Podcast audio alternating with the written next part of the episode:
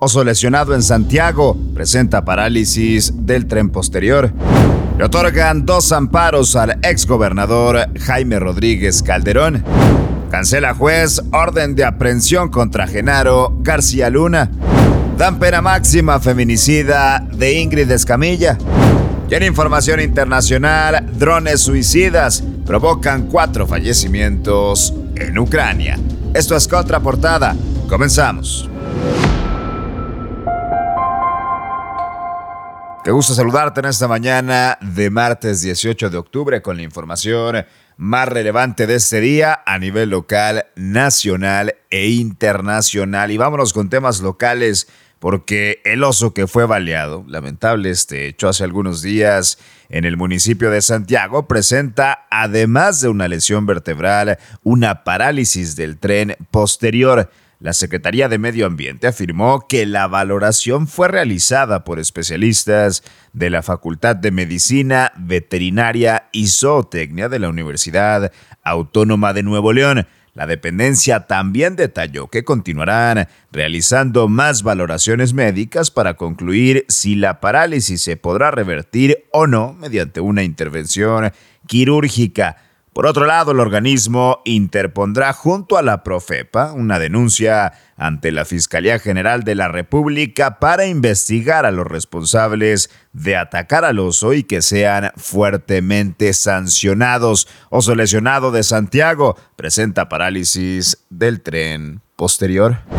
Y en más información local, un juez federal le ha otorgado dos amparos al exgobernador de Nuevo León, Jaime Rodríguez Calderón, el Bronco, luego de que impugnara contra la vinculación a proceso y la medida cautelar de prisión preventiva justificada. Este procedimiento responde a otros que le hicieron en contra al exmandatario en relación a acusaciones de abusos de autoridad y delitos electorales. El juez Eric Zabalgoitia fue quien le otorgó la protección de justicia a Rodríguez Calderón. Le otorgan, le otorgan dos amparos al exgobernador de Nuevo León, Jaime Rodríguez Calderón.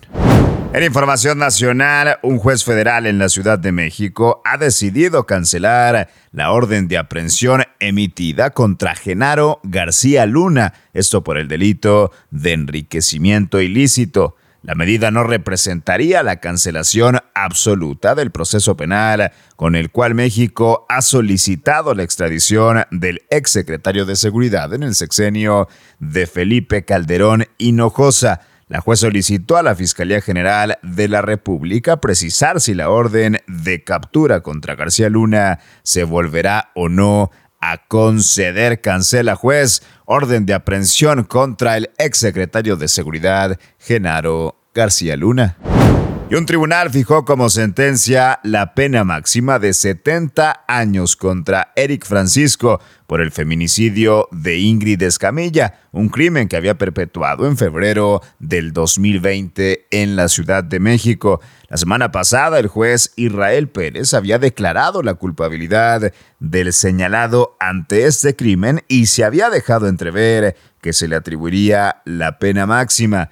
El feminicidio había causado consternación en redes sociales debido a la filtración de contenido sensible del caso, situación que orilló a la creación de la ley Ingrid, que establece que no se puede reproducir ni filtrar imágenes de víctimas feminicidas que hayan perdido la vida en un contexto violento. Dan pena máxima feminicida de Ingrid Escamilla.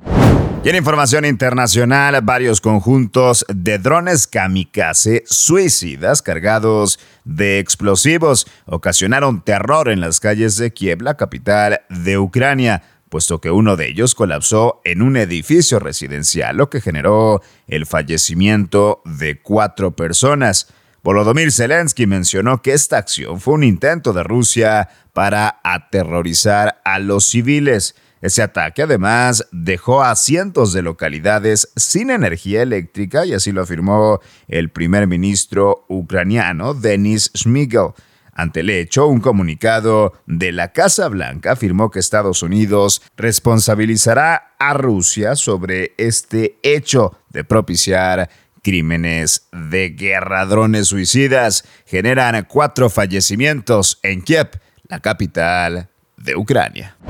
Y hasta aquí la información más importante de este martes 18 de octubre. Yo soy César Ulloa, arroba César Ulloa G y esto es Contraportada por Altavoz MX. Todos los días la información más relevante de Monterrey, México y el mundo la encuentras aquí en nuestras multiplataformas.